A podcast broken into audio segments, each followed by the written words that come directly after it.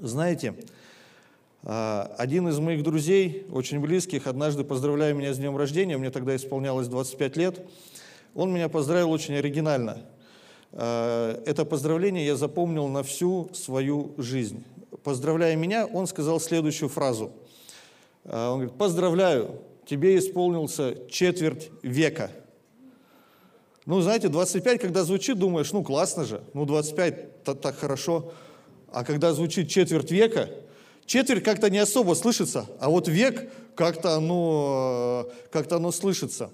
И я понимаю такой, что, ага, четверть века, и вдруг у меня э, анализ пошел. На минуточку это было почти 15 лет назад. И представляете, как время пролетело, как время летит. Э, такое чувство, что я это поздравление помню, ну, как будто это было там 2, 3, 4 года назад. Сережа Синицын, привет тебе, большой брат мой, это ты был, так поздравлял меня. Э, и знаете, э, меня тогда как-то оно так э, заставило, повернуло к определенным размышлениям. Я такой думаю, интересно, а как, чего я достиг к этому времени, к этому возрасту? И начался определенный анализ.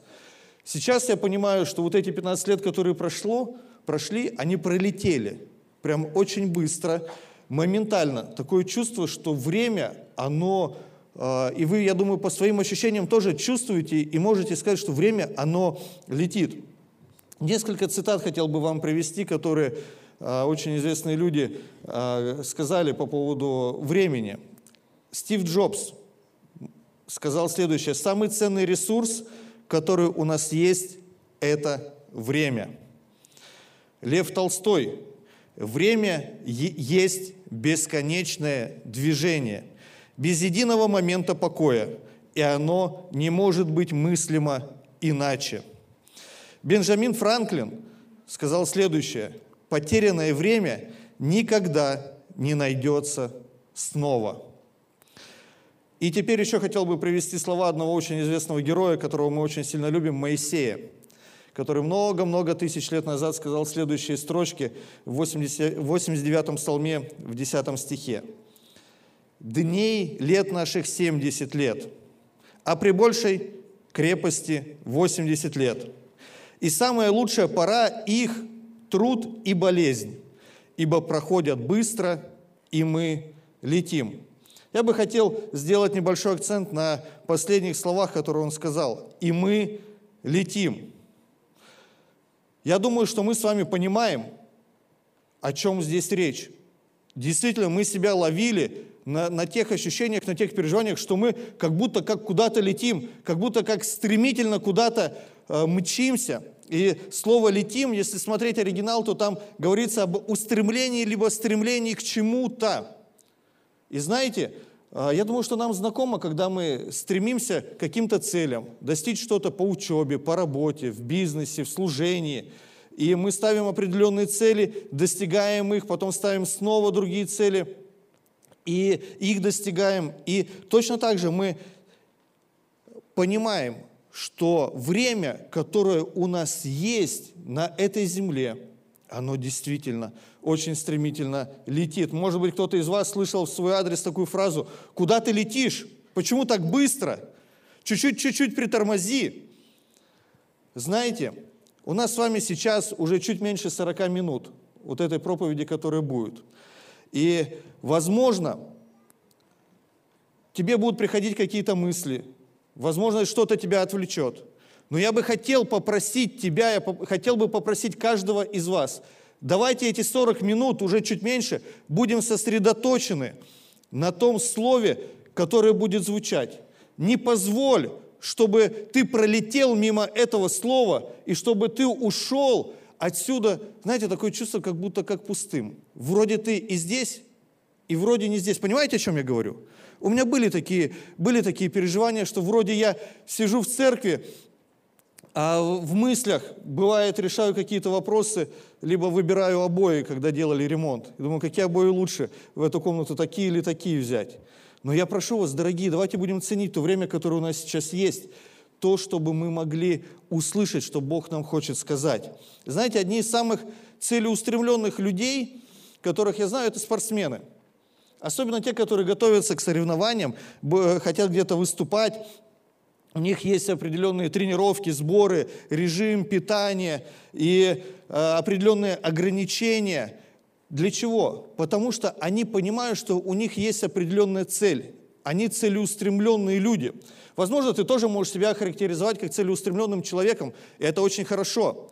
Знаете, апостол Павел в 1 Коринфянам, в 9 главе, сравнивает себя с атлетом, сравнивает себя со спортсменом.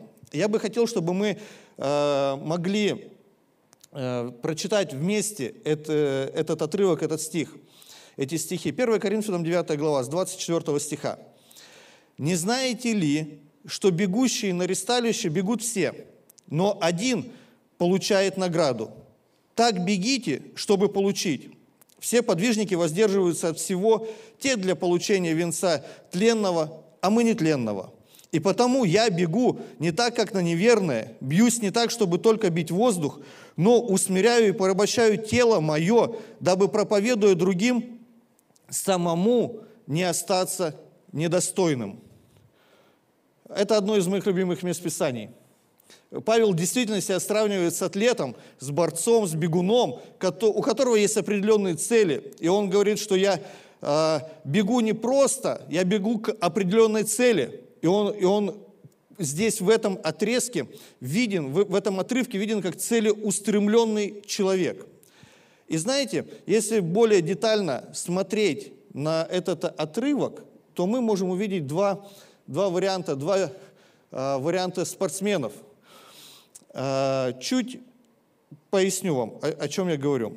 А, в 26 стихе написано, «И потому я бегу не так, как на неверное».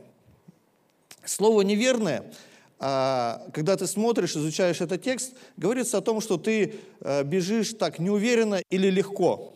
Знаете, это кто любит утренние пробежки? Вообще, кто любит, может быть, спортом заниматься? Давайте, давайте так. Ну, не все. А, ну, хорошо, у кого, а, у кого был опыт занятия физкультурой в школе? Потрясающе, братья и сестры. Так вы молодцы. Знаете, мы тоже, я тоже занимался физкультурой в школе, и у нас были уроки, когда нам нужно было сдавать нормативы по бегу. И вот были у нас в школе те, кто бегал, ну, он прям хотел получить пятерку. И нужно было сдать. Бег – это не мой конек. Я бегать – это для меня вообще жесть, э, друзья. Но э, я понимал, что ну как-то ниже пятерки не, не, не хотелось бы получать по физкультуре. И, и нужно было бежать, особенно два километра сдавать. И я дотягивался и получал эту пятерку. Но были в нашем классе ребята, которым, да что им, что пятерка, что тройка – им, им как-то все равно. И они, знаете, так в развалочку, ла-ла-лай, лай-лай, бегут, думают о чем-то там, на, на небо смотрят. Э, им все равно. И им не важна особо оценка. Они просто легко, э, легкая пробежка у них это. А есть другой э, вид спортсменов. И Павел здесь как раз говорит, особенно это видно в современном переводе. Современный перевод этого отрывка 26 стиха он говорит следующие строчки. «Вот и я бегу, как тот, у кого есть цель». Интересно, мы здесь видим, действительно видим два вида спортсменов. Я бы хотел, чтобы мы сфокусировались на этом. Это одна из первых таких важных мыслей, которые я бы хотел сказать. Через этот отрывок мы видим, что есть люди, с которыми сравниваю, о которых говорит Павел, которые бегут по этой жизни. Ведь э, о чем здесь речь в этом отрывке? Речь о нашей жизни, о той дистанции. У нас есть начало и есть конец. Моисей сказал, что 70 при большей крепости 80 лет. Я так рад, что в нашей э, церкви есть братья и сестры, которые рекордсмены, которые перешагнули 80-летний рубеж. Вы молодцы. И знаете, дорогие, вот этот наш отрезок, вот эта наша дистанция, которую нам нужно пробежать на этой земле.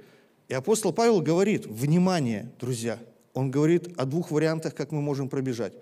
Мы можем пробежать легко, а мы можем на троечку, а мы можем пробежать целеустремленно по, по этой жизни. И Павел себя сравнивает со вторым спортсменом, со второй категорией, которые бегут целеустремленно. Знаете, я задавал на этой неделе своим, своим друзьям вопрос, которые занимаются спортом. Что им мешает тренироваться или что им мешает ну, заниматься спортом? Ответы были очень разные. Начиная, самое распространенное, друзья, это лень. А, что, ой, надо рано встать, ой, не хочется пойти, ой, может быть, еще поспать. И то, что, при, э, что нужно побороть, первое место в моем соцопросе заняла лень. Следующее – это отсутствие мотивации. Ну, зачем мне это делать? Я, у меня и так все нормально, все хорошо. И э, порой людям для того, чтобы быть более целеустремленными, нужна дополнительная мотивация. Следующее – это дисциплина или постоянство. Можно начать, знаете, Э, как, вот как у меня получалось. Я, я стоял на старте, такой понимал, сейчас мне, о, вы даже не представляете, какие у меня переживания были, когда мне 5 километров надо было пробежать. Я такой думаю, ну все, сейчас, сейчас я это сделаю. Первые 2, 3, 4 круга норм, а потом, ой, тут закололо, ой, там закололо. И я понял, что нужно просто себя взять в руки и бежать. И э, нужна дисциплина. И знаете, еще одна причина – это боль когда болят мышцы. Вот э, в среду сходил на тренировку, в четверг просыпаешься и прям понимаешь, что ты, ты живой. Тренер так говорит, если болят мышцы, значит ты живой. Э, и понимаешь, а в пятницу надо на следующую тренировку идти. И, и есть искушение такое, написать тренеру, тренер, не могу, болят ноги. Я знаю, что он скажет. Он скажет, ноги в руки и, и бегом. А, поэтому, друзья, а, это, это жизнь. Иногда мы сталкиваемся с какими-либо препятствиями, с теми, кто с какими-то насмешками, да у тебя это не получится, да нет, да, да что ты там, может быть, кто-то тебе даже как-то специально демотивирует и говорит, нет, ты не создан для этого. Беги лучше легко, не напрягайся. Зачем, зачем напрягаться по жизни? Знаете, дорогие, апостол Павел тоже, когда он бежал на, по этой земле, на э, эту дистанцию – по этой жизни точнее, он сталкивался с очень непростыми, э, с очень непростой сложностью. А, мы знаем, что его садили в тюрьму. По-моему, самое время после того, как ты посидел в тюрьме, выйти, о, ну все, фу, больше что-то не хочется. А он прославил Бога, и он пошел дальше дерзновенно служить. Потом его, его побили. И побили как? Представьте, думали, что он уже все, умер.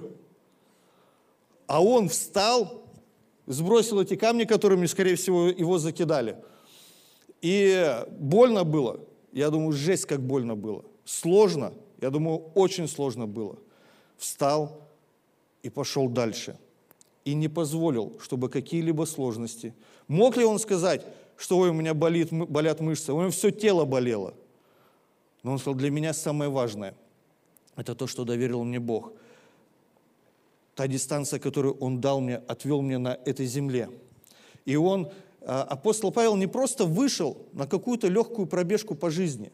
Он действительно себя чувствовал, как будто он как на соревнованиях и целеустремленный атлет бежит, бежит к цели. Филиппийцам э, в третьей главе апостол Павел говорит – следующие строчки. «Братья, я не почитаю себя достигшим, а только забывая заднее и простираясь вперед. Стремлюсь к цели и к почести высшего звания Божия во Христе Иисусе». Снова и снова он ставит и делает этот акцент. Я стремлюсь, я стремлюсь к цели. И знаете, дорогие, я бы хотел, чтобы мы чуть пролетели – лет 10-15 примерно, 12-15 лет жизни апостола Павла, с того момента, как он написал строчки, которые в 1 э, Коринфянам в 9 главе. И вот э, апостол Павел пишет э, второе послание к Тимофею. Он находится, он сидит в тюрьме. И это одно из его последних посланий. Он уже достаточно претерпел, и в этом послании он снова себя сравнивает э, со спортсменом. И на этом отрывке, э, во втором Тимофею в 4 главе, я бы хотел, чтобы мы остановились более подробно и посмотрели, о чем же здесь Павел, он более детально показывает и рассказывает о своей жизни, о том, как он жил, и самое главное, почему он так жил. Потому что, знаете, спортсмены, атлеты, я, э, как я уже сказал, они бегут для того, чтобы получить определенную награду. И апостол Павел в 1 э, Коринфянам об этом говорит. Получить венец, те для, э, венец тленный, а мы не тленный. Венец это в то время, это было очень э, такое, ну, а, люди понимали, о чем идет речь. Это лавровый венец такой, не из лаврушки, который у нас в магазине продается. Лавровый венец победителя, когда спортсмен пробегал какую-то дистанцию, он был первый, и ему давали этот венец как победителю. И вот, давайте посмотрим, что написано во втором Тимофее в 4 главе, с первого стиха. «Итак, заклинаю тебя пред Богом и Господом нашим Иисусом Христом, который будет судить живых и мертвых в явлении Его и Царстве Его. Проповедуй Слово, настой вовремя и не вовремя, обличай, запрещай, увещевай со всяким долготерпением и назиданием. Ибо будет время, когда здравого учения принимать не будут, но по своим прихотям будут избирать себе учителей, которые льстили бы слуху, и от истины отвратят слух и обратятся к басням – но ты будь бдителен во всем, переноси скорби, совершай дело благовестника, исполняй служение твое. Ибо я уже становлюсь жертвою, и время моего отшествия, отшествия настало. Подвигом добрым я подвязался, течение совершил, веру сохранил, а теперь готовится мне венец правды, который даст мне Господь, праведный судья, в день оный, и не только мне, но и всем возлюбившим явление Его. Большой, большой отрывок. Я бы хотел, чтобы мы э, сделали несколько, несколько акцентов и могли увидеть следующее. Первое, я бы хотел еще чуть коснуться современного перевода. И э, в современном переводе в седьмом стихе, допустим, апостол Павел говорит, «Я доблестно боролся, закончил состязание и сохранил веру. Апостол Павел понимал, что его э, жизненный финиш, жизненный, жизненный конец, он близок. Он говорит, я доблестно боролся. И потом он говорит, и теперь меня ждет венец победителя. В радостной вести, в седьмом стихе, он говорит, я хорошо провел бой, я пробежал весь забег, я был верен правилам. Знаете, дорогие, я когда читал этот отрывок, одно, одно место, скажем так, очень, очень заговорило со мной. Он, э, апостол Павел здесь говорит, а теперь готовится мне венец правды. В современном переводе написан «венец победителя». И я начал размышлять по этому поводу. Ведь как жил апостол Павел, что он мог сказать, что в конце моей жизни – мне готовится этот венец, этот венок э, правды или венец победителя. И я смотрел, изучал вот эти все стихи, которые перед этим, с первого по, по шестой, по пятый стих, и я бы хотел несколько акцентов вам сделать, э, чтобы мы могли вместе посмотреть на жизнь апостола Павла, которая, которая здесь э, выражена – Первое в этом отрывке апостол говорит следующее. Он, знаете, какая картина у меня вырисовывается? Ведь этот текст, он адресован Тимофею. Апостол Павел уже как взрослый наставник, как тот атлет, спортсмен, который завершает свою дистанцию. Вы бегали когда-нибудь марафоны? Не марафоны, а эстафеты с эстафетной палочкой. Да, вот Марк поднимает руку, мы с ним э, где-то год назад э, бежали эстафету. Знаете, как это заключалось? Вначале, вначале бежал я, потом бежал он. И нам нужно было сделать следующим образом. Там э, в школе были задания такие, конкурсы. Отцы и сыновья должны там поучаствовать в спортивных мероприятиях. И вот нам дали эстафетную палочку, и мы командой должны, вначале папы бегут, потом, потом сыновья бегут. Сыновьям-то легче. Э, и вот э, мое время бежать, я бегу, и знаете, что прям круто, как э, вот то, что я вижу, то, что мне прям очень сильно нравится, вот я сейчас это вспоминаю, аж все внутри меня играет от этого. Я бегу с этой эстафетной палочкой, тяну, мне ее нужно передать Марку, а Марк стоит, он уже он с места на место и, и газит туда-сюда, и он тоже руку такую тянет, потому что есть определенная черта, за которую он не, не может э, выходить. И он такой, как только мы э, равняемся с ним, подбегаю к нему, он хватает эту палочку. И знаете, что интересно? Он не делает таким образом. Папа молодец, пробежал, хорошо. Ну, давай, папа, обсудим. Что у тебя получилось, что не получилось? Нет, не так. Он берет эту палочку и мчится. Теперь его время, теперь его дистанция, когда он должен бежать. И вот здесь я вижу то же самое. Апостол Павел видит, что он заканчивает свою дистанцию здесь, на этой земле, и ему нужно передать эту, эту эстафету, передать ее Тимофею. И он передает все, что он имеет, все, что он знает, все свои познания о Боге, весь свой опыт, когда он бежал эту дистанцию здесь, на этой земле, старается все передать Тимофею, все самое лучшее передать Тимофею. И я вижу здесь несколько очень важных пунктов в этом отрывке во втором Тимофея в 4 главе. Первый апостол Павел говорит следующее – проповедуй Слово. Знаете, что это значит для меня? Говори истину. Слово Божье для тебя и для меня есть истина. Порой мы можем столкнуться с какими-то полутонами. Грех это или не грех, черное это или белое. Слово Божье – это как отвес в нашей жизни, который называют грех грехом, истина истиной. Правда может быть у всех своя, но истина, она одна, и она в Слове Божьем. И апостол Павел говорит, проповедуй, говори истину, говори Слово Божье. Второе, он в этом отрывке говорит, будь бдителен. Другими словами, будь трезв. Не позволь, чтобы что-то тебя увело с пути, чтобы что-то тебя сбило с этого пути. Ты видишь цель, иди к этой цели, и не позволь, чтобы лукавый тебя обольстил и увел куда-то в другую сторону, возможно, каким-то учением, либо какими-то мыслями, либо каким-то, какой-то философией или еще чем-то. Третье, о том, что здесь апостол Павел говорит Тимофею, переноси скорби, сложности, трудности. Друзья, есть ли это в нашей жизни? Да, есть. Есть и сложные моменты – Конечно, есть. Мы видим их и в жизни апостола Павла, и мы видим их в своей жизни, что когда мы сталкиваемся с непростыми обстоятельствами, ситуациями, а это было, есть и будет. Бог не говорил, что я, у тебя жизнь будет прям как ты сыр в масле будешь кататься.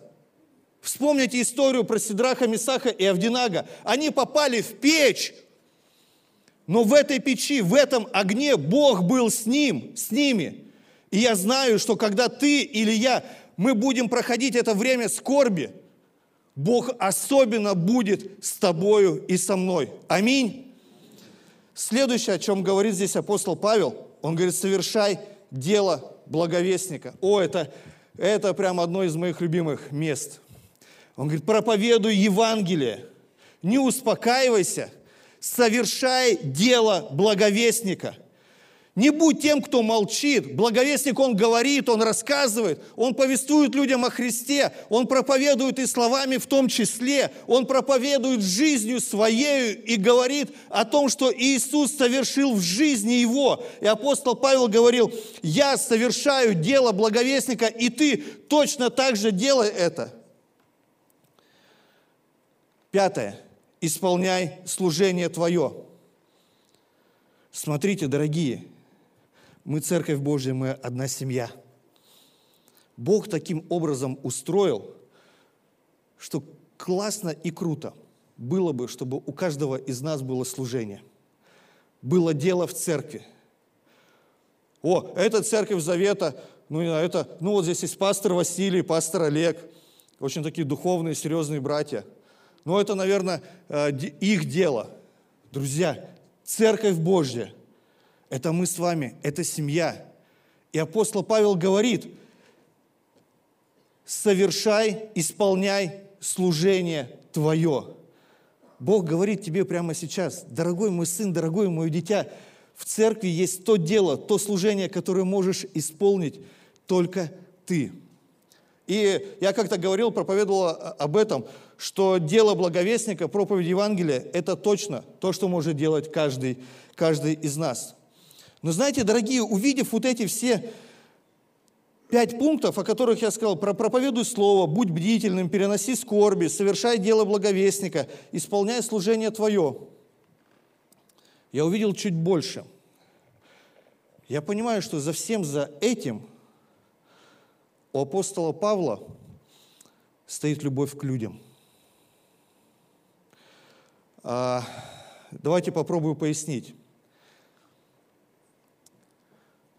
Знаете, на первый взгляд, когда ты читаешь вот этот текст, э, вот как я вам сказал, что я особое внимание обратил, э, а теперь готовится мне венец правды, венец победителя.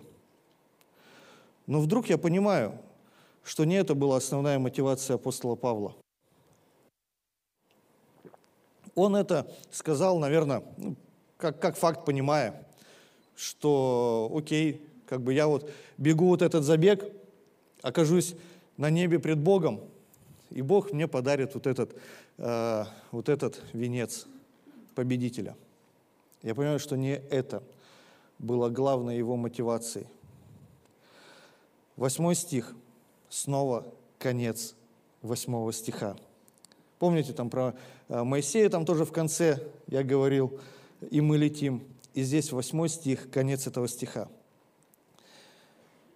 Но и всем возлюбившим явление Его. Давайте еще раз я прочитаю. «А теперь готовится мне венец правды, который даст мне Господь, праведный судья, в день оный, и не только мне, но и всем возлюбившим явление Его. Я начал смотреть разные переводы, потому что меня очень сильно зацепили эти слова «возлюбившим явление Его». И один из переводов говорит следующее. «И всем, кто с любовью ждет Его возвращения». Я начал размышлять об этом. Что значит с любовью ждать Его возвращения? О чем это? Дорогие, апостол Павел действительно не бежал ради какой-то земной награды. Он не бежал ради того, чтобы а, получить награду от Бога. Это классно, это здорово, но это не, не главная, не основная мотивация. Но и всем, кто с любовью ждет его возвращения. Строчки одни для меня ожили очень сильно – после того, когда я начал углубляться в это и начал, э, начал понимать, о чем здесь речь. Помните, Иисус, когда уже воскрес, когда собрал учеников, приготовил им рыбку и очень известный диалог с Петром, который был. Очень известный диалог. Где Иисус спрашивает у Петра, любишь ли ты меня? Три раза он у него спрашивает – любишь ли ты меня? И что, Петр, э, что Иисус отвечает? И Петр ему отвечает, да, конечно, Господи, ты все знаешь.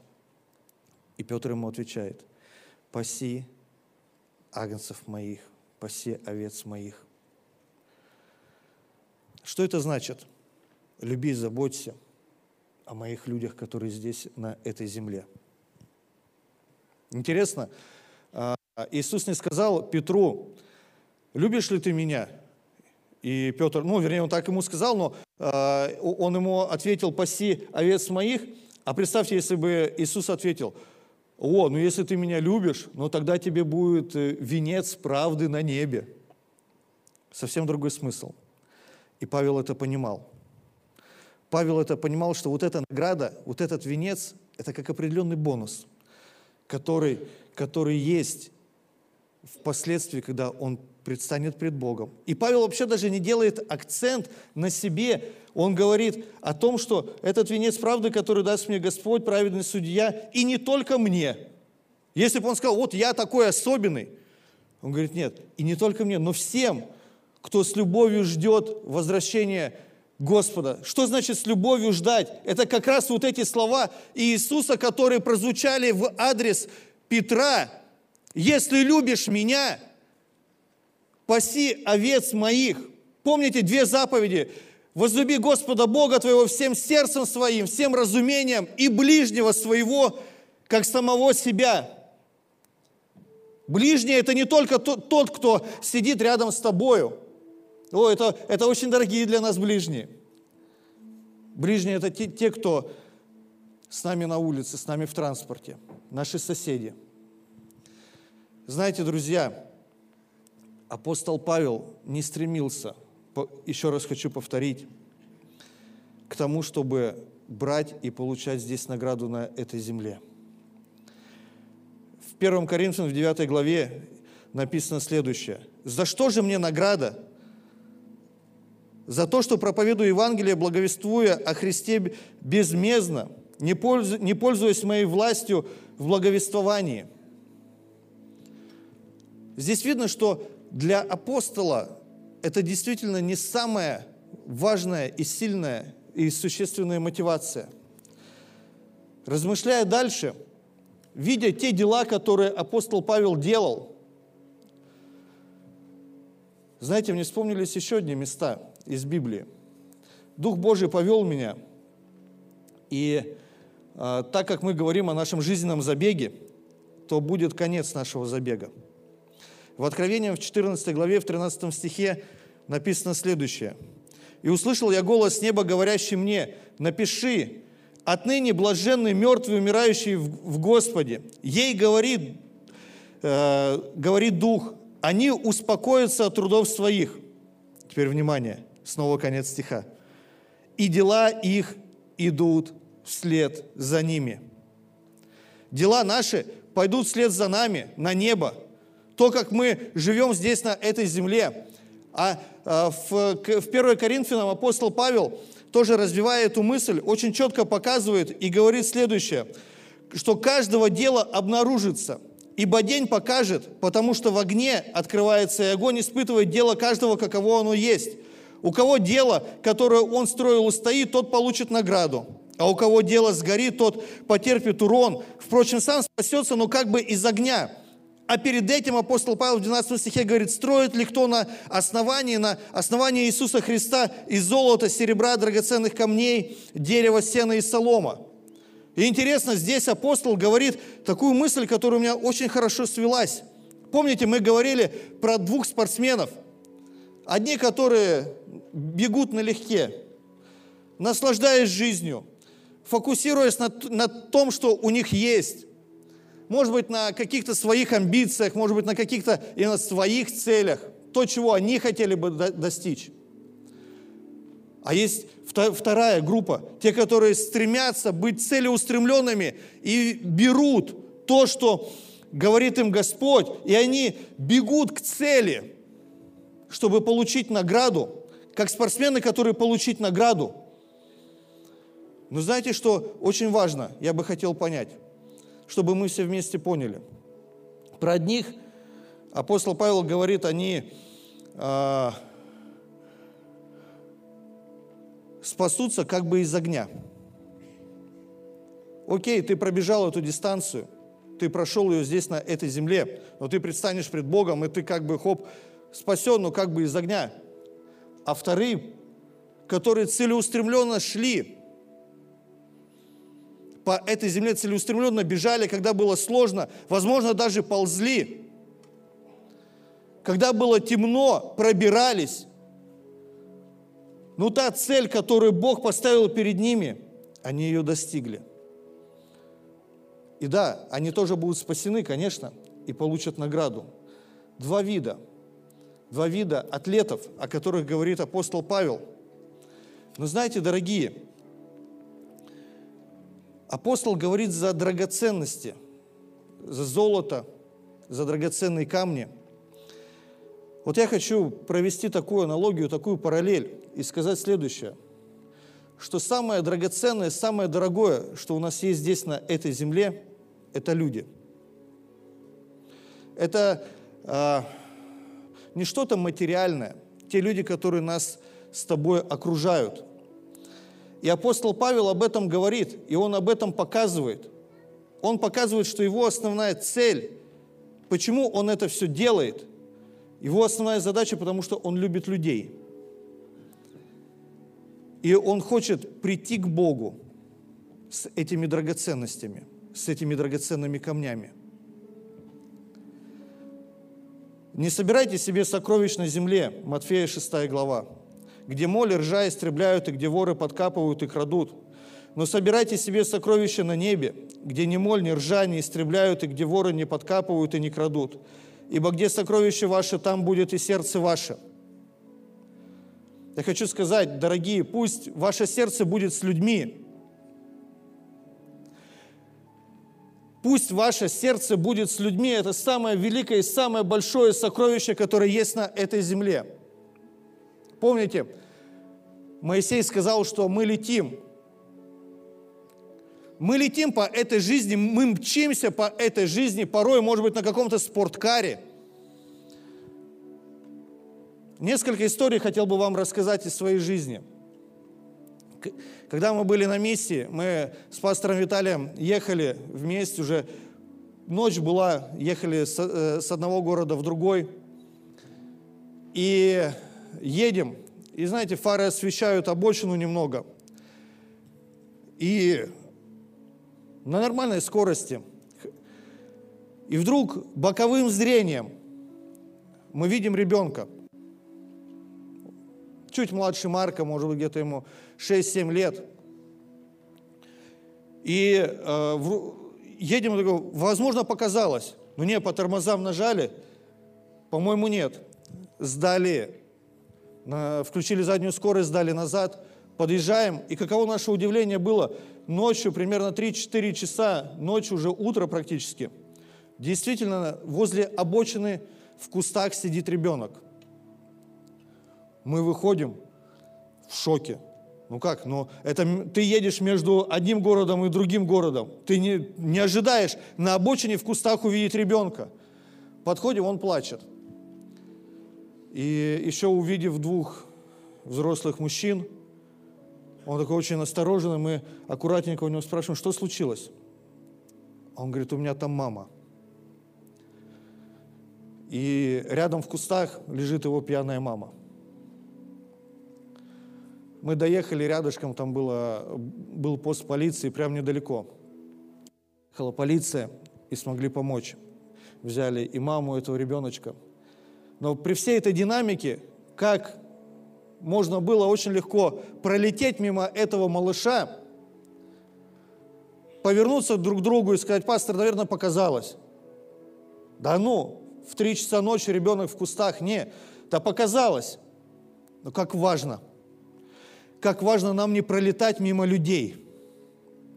Как важно нам ценить тех, кто рядом с нами. После школы я пошел, я закон, отучился 9 классов, после школы я пошел в училище. Три года я учился в училище. И закончил все классно. Там была группа, в которой мы учились. Проходит время, буквально, может быть, 3-4 месяца после выпускного. Мне звонит мой друг, с кем мы учились вместе, спрашивает, как дела. И я говорю, да нормально. Знаете, есть дни, которые ты действительно вспоминаешь с болью. Я этот день вспоминаю с очень сильной болью внутри. Он, этот друг мне говорит, слушай, помнишь Аньку, Аню? Я говорю, да, конечно. Он говорит, ее больше нет. Она возвращалась домой, ее убили. Какие-то ребята в состоянии алкогольного опьянения – мы поговорили с ним. Я положил трубку. Неимоверно, неимоверно тяжело мне было. Слезы просто хлынули у меня из глаз. Три года я учился вместе с ней в одной группе. И за это время я ни разу ей не сказал о Боге. Три года. Практически каждую неделю мы с ней виделись, Одно время даже сидели за одной партой. И ни разу я ей не сказал о Боге. Знаете, дорогие, слова Иисуса Христа, которые он обратил, обратился, с которыми обратился к Петру, «Если любишь меня, паси овец моих».